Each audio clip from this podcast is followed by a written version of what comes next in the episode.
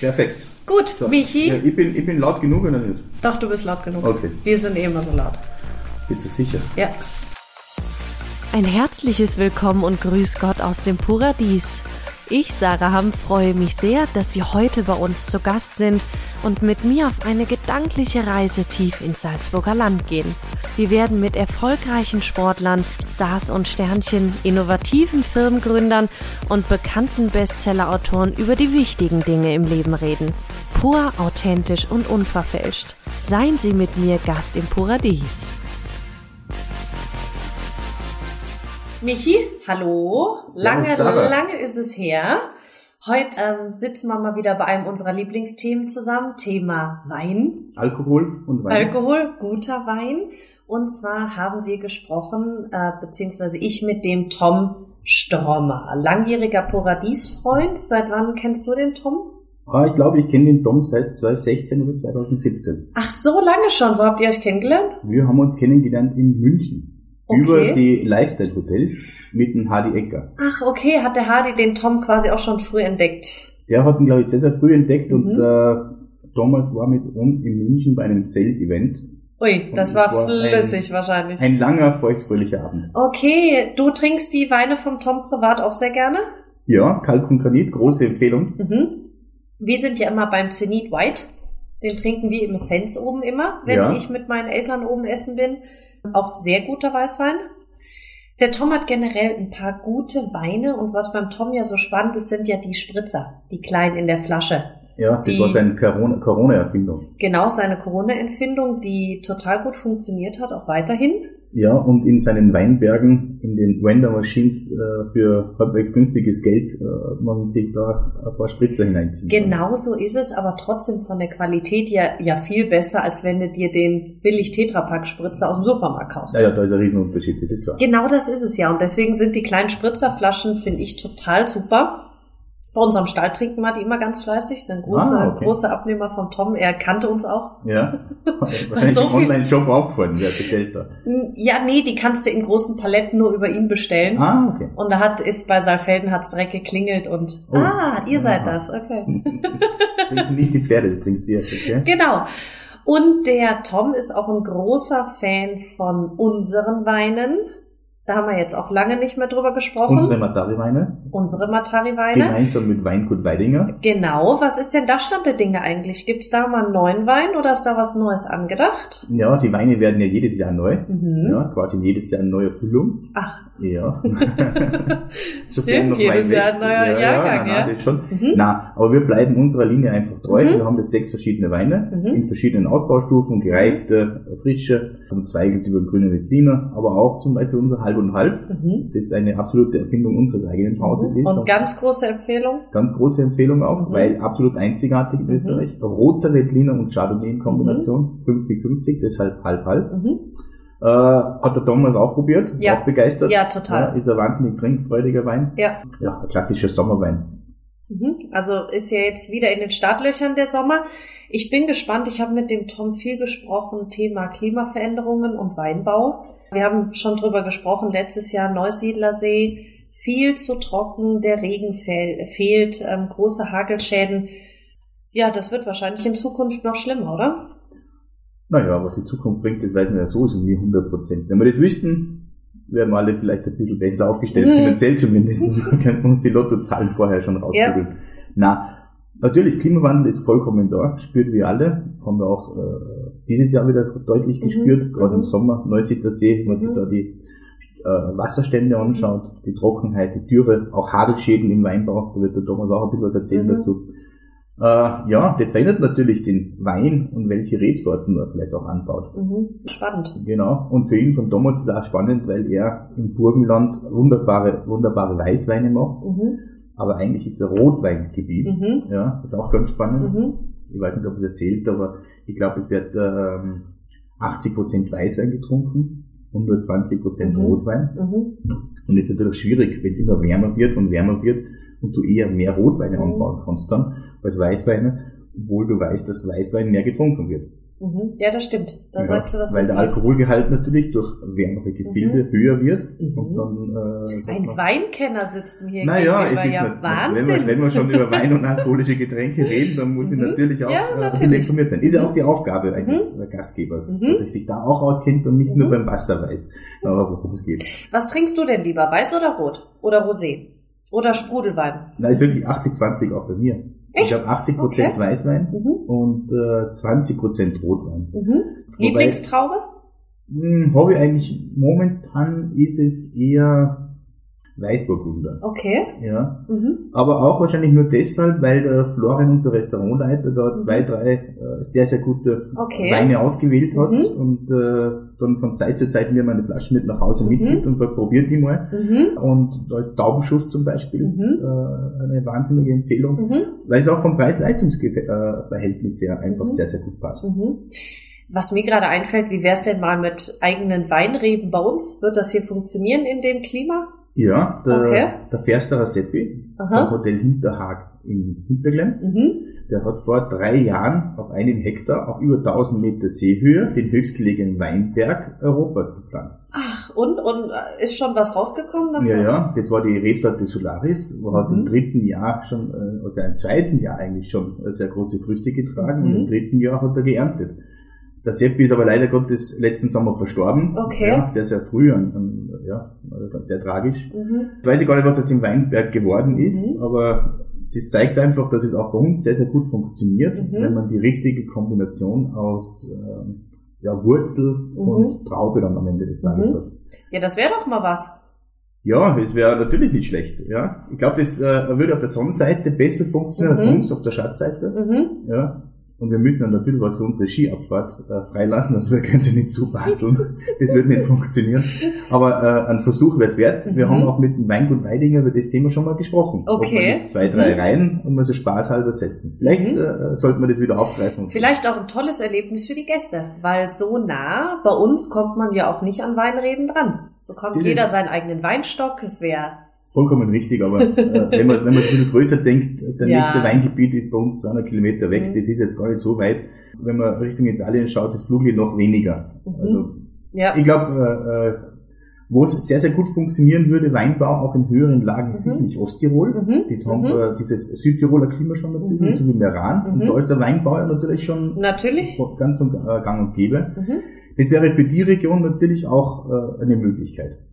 Lieber italienischer Wein oder österreichischer Wein? Hast du da so eine Präferenz? Ich muss ganz ehrlich sagen, nachdem unsere Weinkarte eher österreichlastig Mhm. ist, habe ich eigentlich fast nur Ahnung von österreichischen Weinen. Okay. Wenn ich überhaupt eine Ahnung habe. Aber wenn du in Italien im Urlaub bist, dann gibt's schon irgendeinen guten Chianti. Einen Chianti. Nein. Natürlich äh, trinkt Mhm. man das, was lokal äh, quasi Mhm. geboten wird. Mhm. Aber ich bin kein großer Kenner. Ich schaue immer ganz gern die Weinetikette an und wenn mir die gefällt, dann nehme ich den. Und auch da ist der Tom, wenn wir wieder zurückgehen, äh, sehr innovativ. Bei den Weinetiketten auf den Spritzer ist sein Gesicht in ziemlich groß, sehr plakativ. Also da hat er auch ein bisschen revolutioniert, so die Weinetiketten sehen. Ja, wenn man den Thomas kennt, dann weiß man, dass er ein guter Marketer ist Mhm. und äh, auch weiß, wie man Wein heutzutage vertreibt. Mhm. Ähm, und der Erfolg gibt ihm auch recht. Und ich glaube, das darf ja durchaus sein, dass Ja. man äh, nicht nur ein gutes Produkt in der Mhm. Flasche füllt, sondern auch dieses gute Produkt mit einer schönen Hülle umgibt. Ja. Und das ist ja auch eine Form von Wertigkeit am Ende Mhm. des Tages. Genau ja, so Ob die äh, Etikette jetzt 1,20 Euro kostet Mhm. oder 10 Cent. Mhm. Ja, Ja. Das, äh, ich glaube, äh, am Ende des Tages ist ja der Kunde, der es entscheidet, Mhm. welche Flasche er mitnimmt. Und ich behaupte mal, wenn das Etikett schön ist, wenn da eine tolle Haptik ist, wenn das einen anspricht, Ja, den Inhalt kannst du durch den Korken oder äh, durch den Schraubverschluss ja nicht riechen. genau so ja. ist es ja. Mhm. Und wenn man in einen Weinladen oder in ein Mhm. Geschäft geht, ah, wer Ja. kennt sie denn richtig aus? Ja, genau so ist es. Ja, Michi, ich bin gespannt, was er uns erzählt. Wir trinken jetzt noch ein bisschen, ich mein Zenit White und du dein Granit.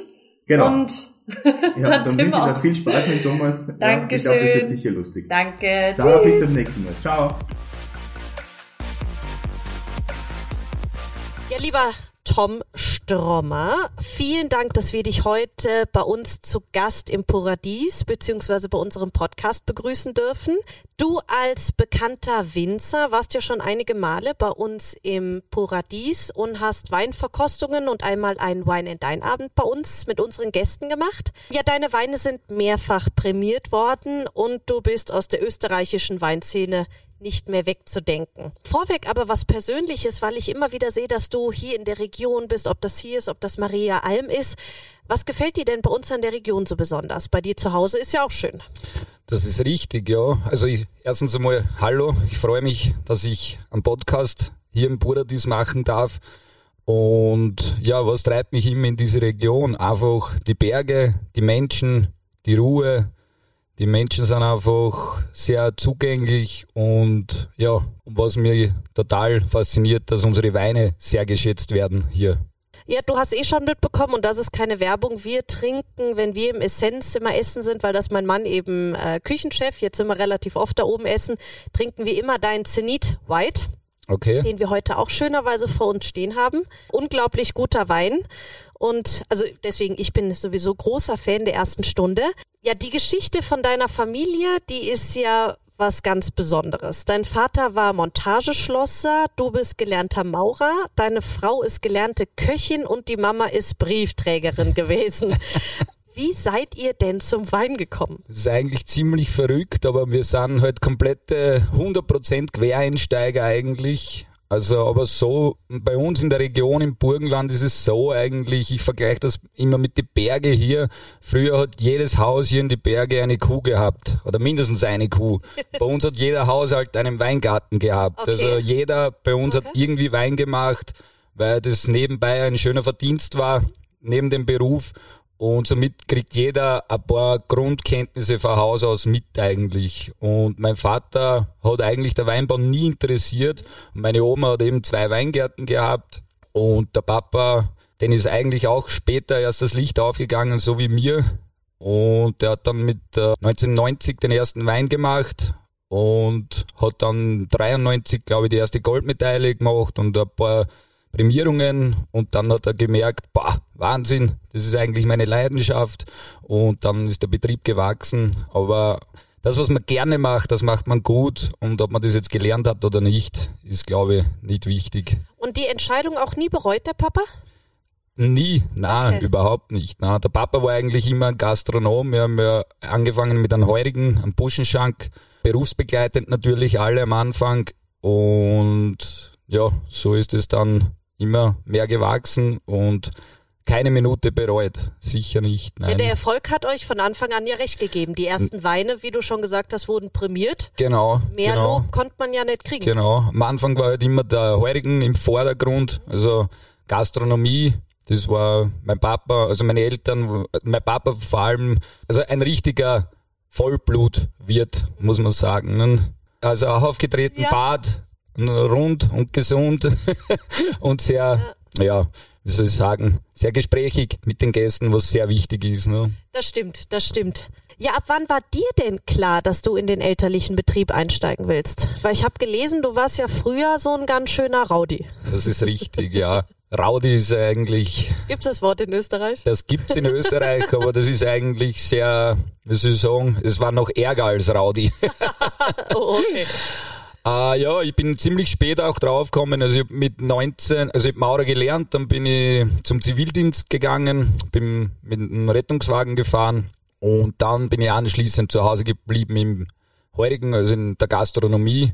Und so habe ich mich halt durchgearbeitet, habe acht Monate gearbeitet im heurigen, habe meinen Lohn verdient und Mitte November bin ich im Flieger und ab nach Thailand oder Philippinen und drei, vier Monate den Winter im Süden verbracht. Ja. Und Was hast du da dann gemacht? Nichts. okay. Äh, surfen, tauchen, ja. hm, okay. ruhen, fortgehen, Party. Ja, ja, ja. Okay. bin froh, dass ich das erlebt habe eigentlich noch. Ja. Okay, und dann hast du dir aber irgendwann gedacht, so jetzt bin ich zu alt für den ganzen Quatsch. Genau, eigentlich ist es so gekommen, dass ich äh, 2008 auf 2009 war ich auf die Philippinen wäre eigentlich alles ausgemacht gewesen mit einem Freund, der hat dort eine Surfschule und eine Bar. Und ich habe gesagt, ich komme da und steige ein und ich fliege noch mal nach Hause, investiere, also verdiene Geld, dann komme ich runter und investiere in die Bar und ich steige aus. Und dann bin ich heimgekommen, habe noch eine Saison gearbeitet und dann habe ich zum Glück meine jetzige Frau kennengelernt. Und dann bin ich nicht mehr auf die Philippinen geflogen. Ach, ohne die wärst du quasi nicht. Ohne, es kommt alles nicht. im Leben, wie es kommen muss. Ne? Ach, Wahnsinn. da kannst du jeden Tag danken. ja, definitiv. Auf die Philippinen hätte ich das nicht überlebt wahrscheinlich. Ne? Ach, Wahnsinn. Surferleben Leben jeden Tag gleich und wäre natürlich auch nicht schlecht. Ja. So habe ich mir das Leben vorgestellt. Jetzt äh, ist genau das Gegenteil. Jetzt arbeite ich sieben Tage die Woche. Gibt's Weinbau auf den Philippinen? Schon im Norden oben, ja. Okay. Aber da, wo wir immer waren, eigentlich nicht. Das waren immer Inseln, nur Sand und Okay. Bier. Was, was haben die da für Wein? Was haben die da für Trauben? Ich habe keine Ahnung. Also Okay. ich habe mich da nie wirklich schlau gemacht, weil Okay. das hat mich dazu mal auch nicht wirklich Ja, ja, interessiert. Genau. Okay. Ehrliche Antwort, wann gab's dein erstes Glas Wein mit wie vielen Jahren? 13. Achso, na das geht eh. Ich habe jetzt so mit sieben oder acht oder so gerechnet. Eine, eine, eine Geschichte vielleicht. Also ich bin ja aufgewachsen bei meiner Großtante im Haus, also weil meine Eltern immer arbeiten waren natürlich und dieses Haus war ein großer Weinbaubetrieb und wenn die abgefüllt haben, also Flaschen gefüllt haben, dann war immer, der Schlauch war halt immer undicht, oder? Und da ist ein Schaffel gestanden und dann bin ich immer mit drei Radler vorbeigefahren, den Lutschi raus, eingedunkt mit drei Jahren und weitergast. Das ist, erzählt mir meine Oma und meine Tante heute noch. Sag ich, bitte nicht erzählen, die sperren auch heute noch ein. Okay, also mit drei, nicht mit drei. ja, mit drei einmal probiert. Ist schon brutal. Ja, was ich total spannend finde, ich habe gelesen, du hast als Winzer ja direkt neue Wege eingeschlagen und bist auf die Handlese umgestiegen. Schon das Verfahren weniger pumpen. Warum denn dieser Mehraufwand? Kannst du das ein bisschen genauer erklären? Weil ich komme jetzt nicht komplett aus dem Thema. Und da habe ich mir gedacht, warum überhaupt dieser Umstieg auf die Handlese und, und was bringt einem das? Weil ich stelle mir das als Mehrarbeit vor. Natürlich, es ist viel mehr Arbeit und das gehört natürlich dann am Ende des Tages auch bezahlt, diese Mehrarbeiten. Und es wird natürlich immer schwieriger. Also wir haben jetzt da, muss ich ehrlich zugeben, also alles, was wir in der Literflasche füllen, also das ist bei uns der Schankwein, wo Spritzer gemacht wird und so wird mit der Lesemaschine mittlerweile geerntet. Aber unsere Topware, so wie den Zenit White, was wir am Tisch haben, solche Weine werden rein Hand gelesen. Und für mich, jeder Winzer hat seine eigene Philosophie, sage ich mal. Und ich finde es einfach wichtig, eine Traube in der Hand zu halten, die Traube zu sehen. Ich kann ausselektieren, also gefaulte Trauben oder, oder, oder kaputte Trauben einfach wegsortieren und dann in die, in die, in die Kiste legen und so dann verarbeiten. Mit der Lesemaschine natürlich äh, fällt dann andere Sachen auch rein, was nicht unbedingt dazugehört zur Qualität. Okay. Und da bist du aber auch noch mit dabei. Bei der, bei der Handlese, also bei der, bei Natürlich, der, ja, ja, ja. Wir sind ja ein kleiner Betrieb mit 10 Hektar, also mittlerweile sind wir eh gewachsen. Also wir haben den Betrieb übernommen mit 1,5 Hektar von meinen Wahnsinn. Eltern und jetzt haben wir auf 10 Hektar aufgebaut. Insgesamt verarbeiten wir 15 Hektar, also mit Traubenzukauf. Wir haben da so Vertragswinzer mehr oder weniger in unserer Region und die bringen mir dann die Trauben, Okay, genau. Okay. Also war das für dich einfach nur ein Qualitätsthema, dass du sagst, du, du willst sehen, ja. wie die Trauben aussehen Ja. und willst nicht, dass da andere Sachen mit. mit drinnen Okay. sind, genau. Und ja, also und komplett umgestellt. Also es wird in Boxen geerntet, dann mit dem Stapler, mit dem Drehkranz langsam in den Rebler reingeschüttet und so wird das Ganze schonend und sachte verarbeitet eigentlich, Okay. ja. Ja, bei euch kann man auch überall was von diesem einzigartigen und milden Klima ähm, in der Region rund um den Neusiedlersee und die unterschiedlichen Bodenverhältnisse lesen. Was habt denn ihr da für besondere Bodenverhältnisse oder warum sagt man immer da um den Neusiedlersee rum, das ist so ein besonderes Klima? Naja, das Klima wird mittlerweile sehr bedenklich natürlich, Ja. weil wir spüren den Klimawandel extrem heuer Genau überhaupt. das ja, wäre nämlich Also, auch. Mhm. Ja, Ich habe vorher erzählt, dass wir die letzten zwei Tage 30.000 Liter Wasser in die Junganlagen geführt haben, weil sonst, da wär wir, sonst hätten wir Probleme. Also man sieht die Trockenschäden mittlerweile. Und wir sind ja am Westufer vom Neusiedler See, das heißt das Leitergebirge. Das Leitergebirge ist Ausläufer der Kalkalpen, somit sehr kalkreiche Böden, Schieferböden und der Kalkboden ist sehr speicherfähig. Somit bei uns gibt es keine Bewässerung normalerweise. Was im Seewinkel zum Beispiel, also untere Seite vom See ganz typisch ist, weil dort wird ohne Bewässerung auch nichts wachsen. Und bei uns durch den Boden eben, durch diesen speicherfähigen, haben wir das Problem normalerweise nicht gehabt bis jetzt. Aber jetzt geht's halt wieder los. Ja. Also nicht Okay. wieder, jetzt fängt's an, hm, die Problematik. Ja, ja, ist klar. Und dieser kalkhaltige, kalkhaltige Boden ist aber auch das, was, was eure sehr Region wichtig so für, ausmacht. Genau. Okay. Also es ist sehr burgunderisch eigentlich, kann man sagen, Okay. weil der Kalkboden ist, der bringt sehr viel Mineralität in den Wein und ja, einfach eine Typizität der Region. Was für Trauben kannst du bei dir anbauen?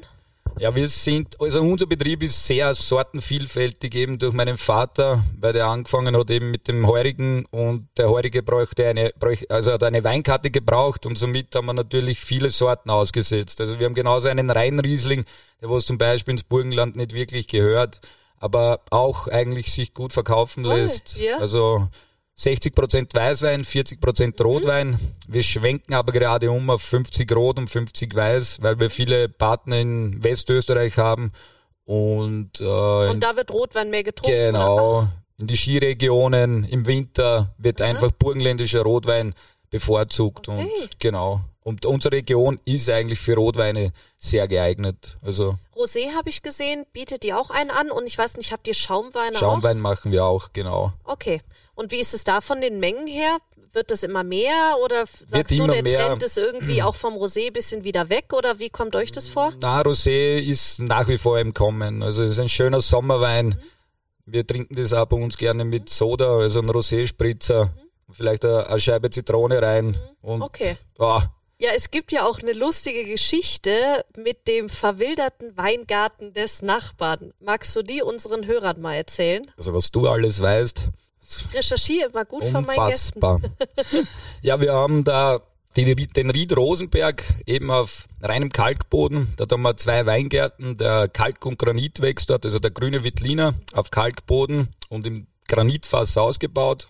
Um diesen Weingarten habe ich gearbeitet und der Nachbarweingarten war immer verwildert, ist nicht gearbeitet worden. Und dann habe ich mal schlau gemacht, wer, wen der Weingarten gehört. Und dann bin ich zu denen hingefahren und habe gefragt, ob mir den Weingarten verkauft. Habe aber nicht gewusst, welche Rebsorte da drauf ist. Er hat das auch nicht gewusst, weil das war der Junior, denn sein Vater ist leider gestorben.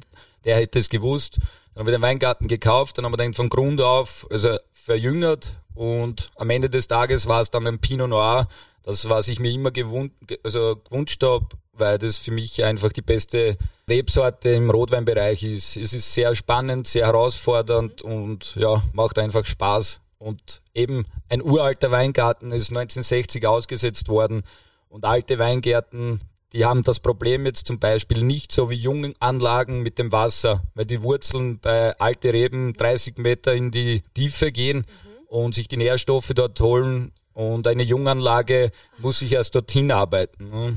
Ach, heißt, man merkt auch einen Unterschied bei den Trauben, wie alt der Weingarten ist. Ja, schon. Ja. Also ein älterer Weingarten trägt jetzt nicht mehr so viel, zum Beispiel an Trauben oder lässt ein Jahr weniger drauf, dann wieder mehr. Okay. Ja, aber die, ich sag, ich vergleiche das immer mit den Menschen. Also ältere Menschen haben einfach mehr Erfahrung vom Leben.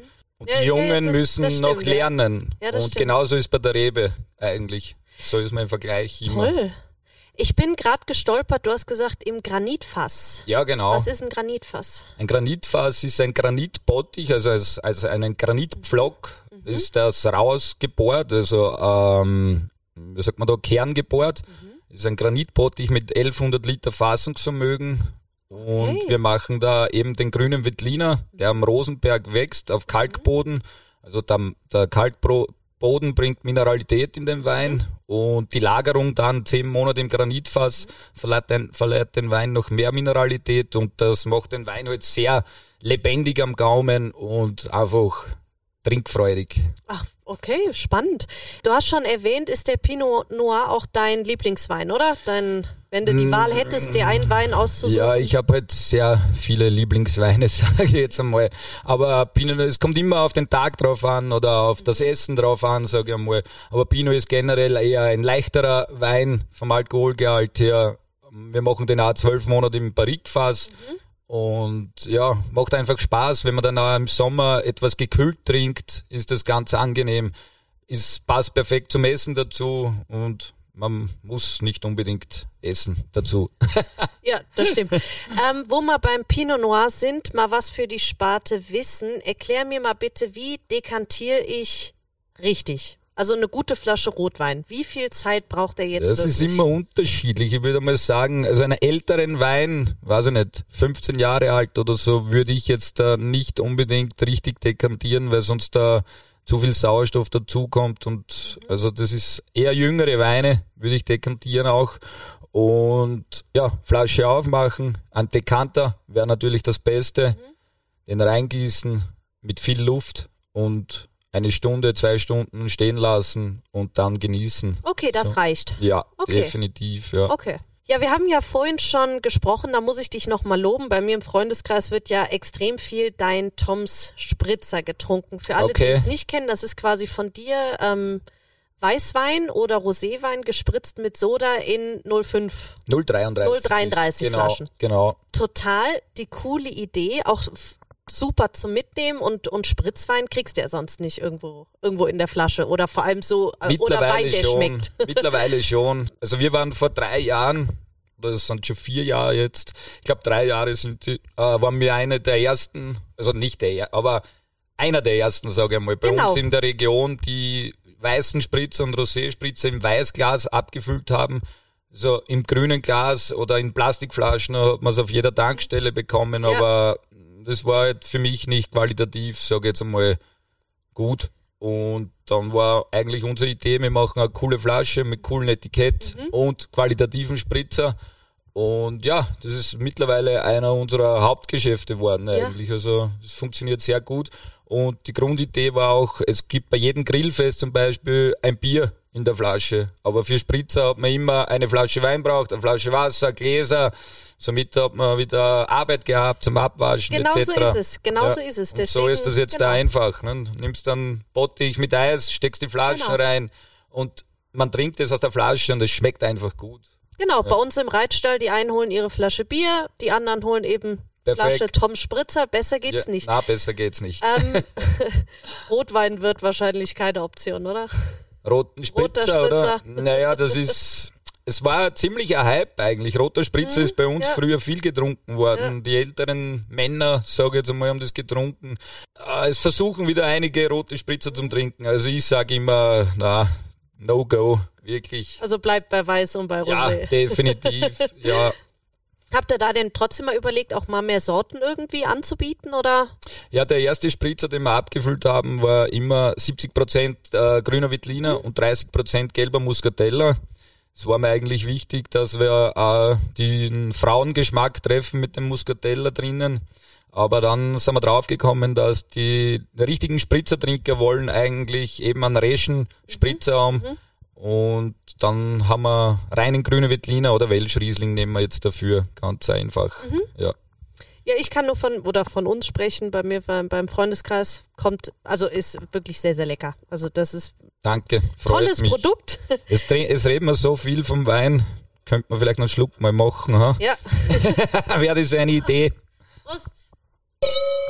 Zum Wohle. Oh, die klingen sogar richtig gut, unsere Gläser. also jetzt unser Zenit White. Ist Weißburgunder, Jahrgang 20 und ist zehn Monate im großen Holzfass gereift wird jede Woche eine Batonage gemacht. Batonage heißt die Hefe aufgerührt. Mhm. Also das, somit braucht er keinen Schwefel, weil solange die Hefe in Schwebe ist, hat der Wein einen Schutz und wird jede Woche aufgerührt und nach zehn Monaten kommt er dann aus dem Holzfass und bleibt einen Monat noch im Stahltank und kommt dann in die Flasche. Wie viele verschiedene Fässertypen habt ihr denn? Wir haben eigentlich nur drei, also zwei verschiedene. Die Barrikfässer. Okay. Barrik ist die Maßeinheit für 225 Liter und dann haben wir 500 Liter Holzfässer, wo wir eben den Zenit White okay. machen, genau. Okay, okay. Ja, und vom Zenit White zum ähm, Zenit Rot. ja. Was macht denn den so besonders? Weil das ist ja eigentlich euer Aushängeschild. Stimmt, das ist unser Flaggschiff im Rotweinbereich genau. eigentlich. Also, was macht ihn besonders? Die Lage, wo er wächst. Also, wir haben da drinnen jetzt 40% Syrah, 40% Merlot 20% Blauburger bis Jahrgang 2019. Jetzt kommt dann Jahrgang 20, also dauert noch ein halbes Jahr circa, bis der am Markt ist. Ab Jahrgang 20 ist dann Cabernet Sauvignon drinnen. Ja, die Lage, die Verarbeitung, im, also die, die Arbeit im Weingarten, jetzt sage ich mal schon, wir selektieren aus, es, also es wird ausgedünnt, mhm. es kommen Trauben weg, also das heißt am Stock sind drauf fünf, sechs Trauben, das heißt natürlich höhere Qualität. Ne? Umso weniger Trauben drauf sind, umso höhere Qualität Wahnsinn. hat man und wird natürlich handverlesen und... Wie viele seid ihr da? Bei der, bei der Ernte mhm. unterschiedlich, zwischen 10 und 15 Personen. Und wie lange dauert das? Naja, es geht mindestens über ein bis eineinhalb Monate. Aber es ist jetzt da nicht jetzt jeden Tag, es kommt immer darauf an, ja, so wie Syrah und Merlot oder Cabernet Sauvignon, die kann man ja wirklich lange draußen lassen, mhm. bis sie die volle Reife haben. Es kommt natürlich aufs Wetter drauf an dann, gell?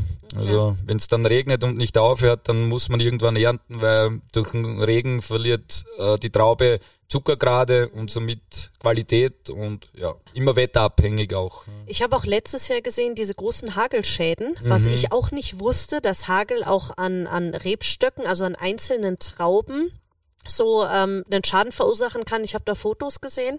Kommt das, merkst du das durch den Klimawandel, dass es öfter vorkommt, so ein Hagelschaden und kann man die Trauben dann gar nicht mehr verwenden? Naja, es ist unterschiedlich. Es kommt auf dem Hagel an, auf die Hagelgröße natürlich. Ich glaube schon, dass es immer intensiver wird. Also die, die generell die Wetterextreme werden immer brutaler. Wind, starker Wind, der macht uns auch, also der hat uns schon komplette Reihen umgelegt. Ne? Und der Hagel voriges Jahr war so ein bisschen kleiner als ein Golfball und aber trotzdem zu einer guten Zeit, wo die Trauben jetzt da nicht wirklich noch weich waren. Okay. Also Erbsengröße, ein bisschen größer vielleicht als eine Erbse und die Trauben wird angeschlagen und fängt dann natürlich an zu faulen. Und geht dann zusammen. Okay. Und in dieser Phase dürrt ist nachher ein, die Traube, und fällt dann ab oder wird dann eben ausselektiert bei der Ernte. Also das ist eigentlich eine äh, natürliche Ausdünnung, sage ich mal, war das jetzt da. Aber natürlich, es gibt extreme Hagelfälle, das haben wir bei uns zum Glück noch nicht gehabt, aber bei Winzerkollegen in Niederösterreich oder in der Steiermark, wo denen es bald große Hagelkörner runterkommen und da hat man auch hm, ein Jahr drauf wahrscheinlich keine Ernte meistens, weil der Stock so beleidigt ist und zusammengeschlagen ja. ist, dass er ein bis eineinhalb Jahre braucht zur Erholung wieder. Ne? Ach, um Gottes Willen. Dafür gibt es eigentlich viele in der Steiermark großteils Hagelnetze, weil ohne diesen Netz, ja, werden wir, jetzt müssen wir schauen in unserer Region, wenn das von Jahr zu Jahr extremer wird, müssen wir uns auch schützen natürlich dagegen. Ne? Was natürlich kostenaufwendig ja, wieder natürlich. ist. Und, ja. Ich stelle mir gerade vor, über 15 Hektar ein Hagelnetz ja, ja. oder Hagelschutz Genau, Gottes Willen. es kostet halt irrsinnig viel ja, Geld. Ja, sicher. Obwohl das Netz sehr äh, vorteilshaft ist, weil wir haben ja auch im Burgenland die Stare, also der Vogel, die Stare, mhm. das ist mhm. wie ein, sind Schwärme von tausende Vögel und wenn die in den Weingarten einfliegen, das ist unser Feind eigentlich, sage ich jetzt einmal. Es ist ein Naturschauspiel, also es schaut richtig schön aus, ja. aber dir kommt das Weinen, wenn die in den Weingarten reinfliegen, weil da bleibt keine Beere mehr drauf. Ne? Nee. Ja. Hattet ihr das schon mal? Haben wir schon gehabt. Die ernten schneller als wir. Wahnsinn. Ja, ist wirklich eine verrückte Bande. Aber wie gesagt, ein Naturschauspiel stehen auch unter Naturschutz. Früher haben sie es runtergeschossen, yes. heutzutage ist es ein bisschen anders. Nur zurückzukommen zum Hagelnetz, das wäre Schutz gegen Hagel ja, ja, und, und, gegen die Starre, ja. Okay. Was mich noch interessiert, du hast ja schon gesagt, du warst früher extrem viel auf Reisen und gerade im Winter immer in warmen Gefilden unterwegs. Hast denn mittlerweile Spaß am Winter in Österreich? Definitiv. Wenn wir da jetzt da im Paradies sind und wenn wir Skifahren gehen können. Also du Winter, gehst Skifahren oder Snowboarden? Beides, beides? eigentlich, ja. Also ich habe beides gelernt, selbst mhm. beigebracht, aber ich bin wieder auf Skifahren umgestiegen. Mhm. Macht mir mehr Spaß, ehrlich gesagt. Und da schaut er, dass er im Winter schon nochmal die Zeit hat, dass er da mal Definitiv. ja. Gehst. Das ist ja das Schöne bei unserem Beruf. Dadurch wir unsere Weine viel in der Gastronomie verkaufen, können wir äh, Beruf und Arbeit super verbinden. Also wir kommen zum Beispiel zu euch in das Paradies in Urlaub und können wieder netzwerken und äh, Flo freut sich immer, wenn Flo du kommst. freut sich, genau. Dann trinken wir ein, zwei Flaschen gemeinsam und können die Freundschaft pflegen und den Urlaub genießen. Also Genau so ist perfekt, ja. Ähm, eine Frage habe ich noch. Gibt's noch irgendwelche Rebsorten, die du gerne mal ausprobieren möchtest? Definitiv. Also die, die nächste Rebsorte, was bei uns auch, wir müssen mit, mit dem Klimawandel mitgehen. Ne? Also wir brauchen einfach Rebsorten, die die Hitze aushalten, zum Beispiel so wie Syrah, was wir haben, oder Cabernet Sauvignon. Und ich möchte unbedingt nächstes Jahr noch Cabernet Franc aussetzen. Okay. Also es ist eine sehr interessante Sorte und eben auch vom Klima her passt die jetzt ideal zu uns. Okay, kurze Frage, wie funktioniert das, wenn du jetzt so eine neue Rebsorte ausprobieren möchtest? Wie kann man sich das vorstellen? Also was Na, man ausprobieren oder kann man nicht. Also Ja, oder eben probieren dann die neu- Hunde und die tun gleich, heißt bei uns. Oder wenn du die säst quasi, wie, wie, wie funktioniert das wird ausgesetzt. Ähm, ja, da haben wir heuer auch mit die Kostensteigerungen natürlich. Also wenn man einen Hektar Weingarten ausgesetzt hat, waren das ein Kosten von 10.000 Euro. Mit heuer hat das 20.000 gekostet, also das Doppelte. Und man, also man setzt, das wird maschinell ausgesetzt, die Rebe. Natürlich muss man die Eisensteher und Draht und alles händisch geben. Und ja, nach drei Jahren erntet man dann. Also es muss mal zwei Jahre gepflegt werden, zurückgeschnitten werden im Winter. Ohne dass man eigentlich weiß, ob es überhaupt schmeckt, was daraus naja, es- man weiß schon, die, die, die Traubensorte weiß man ja, was da rauskommt. Ja. Man, man muss nur die richtige Lage eigentlich finden und für diese Lage die richtige Traubensorte wählen. Und dann eigentlich, man weiß ja, ein Merlot riecht und schmeckt so, ein Blaufränkisch so und so und genau. Ja, spannend. Es ist spannend, ja. Ja, bin ich schon gespannt, wenn er fertig ist. In vier Jahren kann man den dann probieren. Genau, Oder? wenn wir nächstes Jahr den Cabernet Franc aussetzen, dann werden wir aber die ersten zwei, drei Jahre einen Rosé daraus machen wahrscheinlich. Weil, Den trinke ich eh gern. Ja, siehst du das. weil einfach in Jugendjahren der Rosé bei Rotweintrauben besser ist. Umso älter die Rebe dann wird, umso besser werden die Rotweine dann auch Okay. damit. Genau. Ja, Tom, vielen, vielen Dank. Hab wieder viel gelernt. Wir trinken jetzt noch ein bisschen mein Lieblingszenit White weiter und ich wünsche dir noch ein paar schöne Tage bei uns und freue mich schon aufs nächste Mal. Vielen Dank. Dankeschön, es war mir eine Ehre. Danke.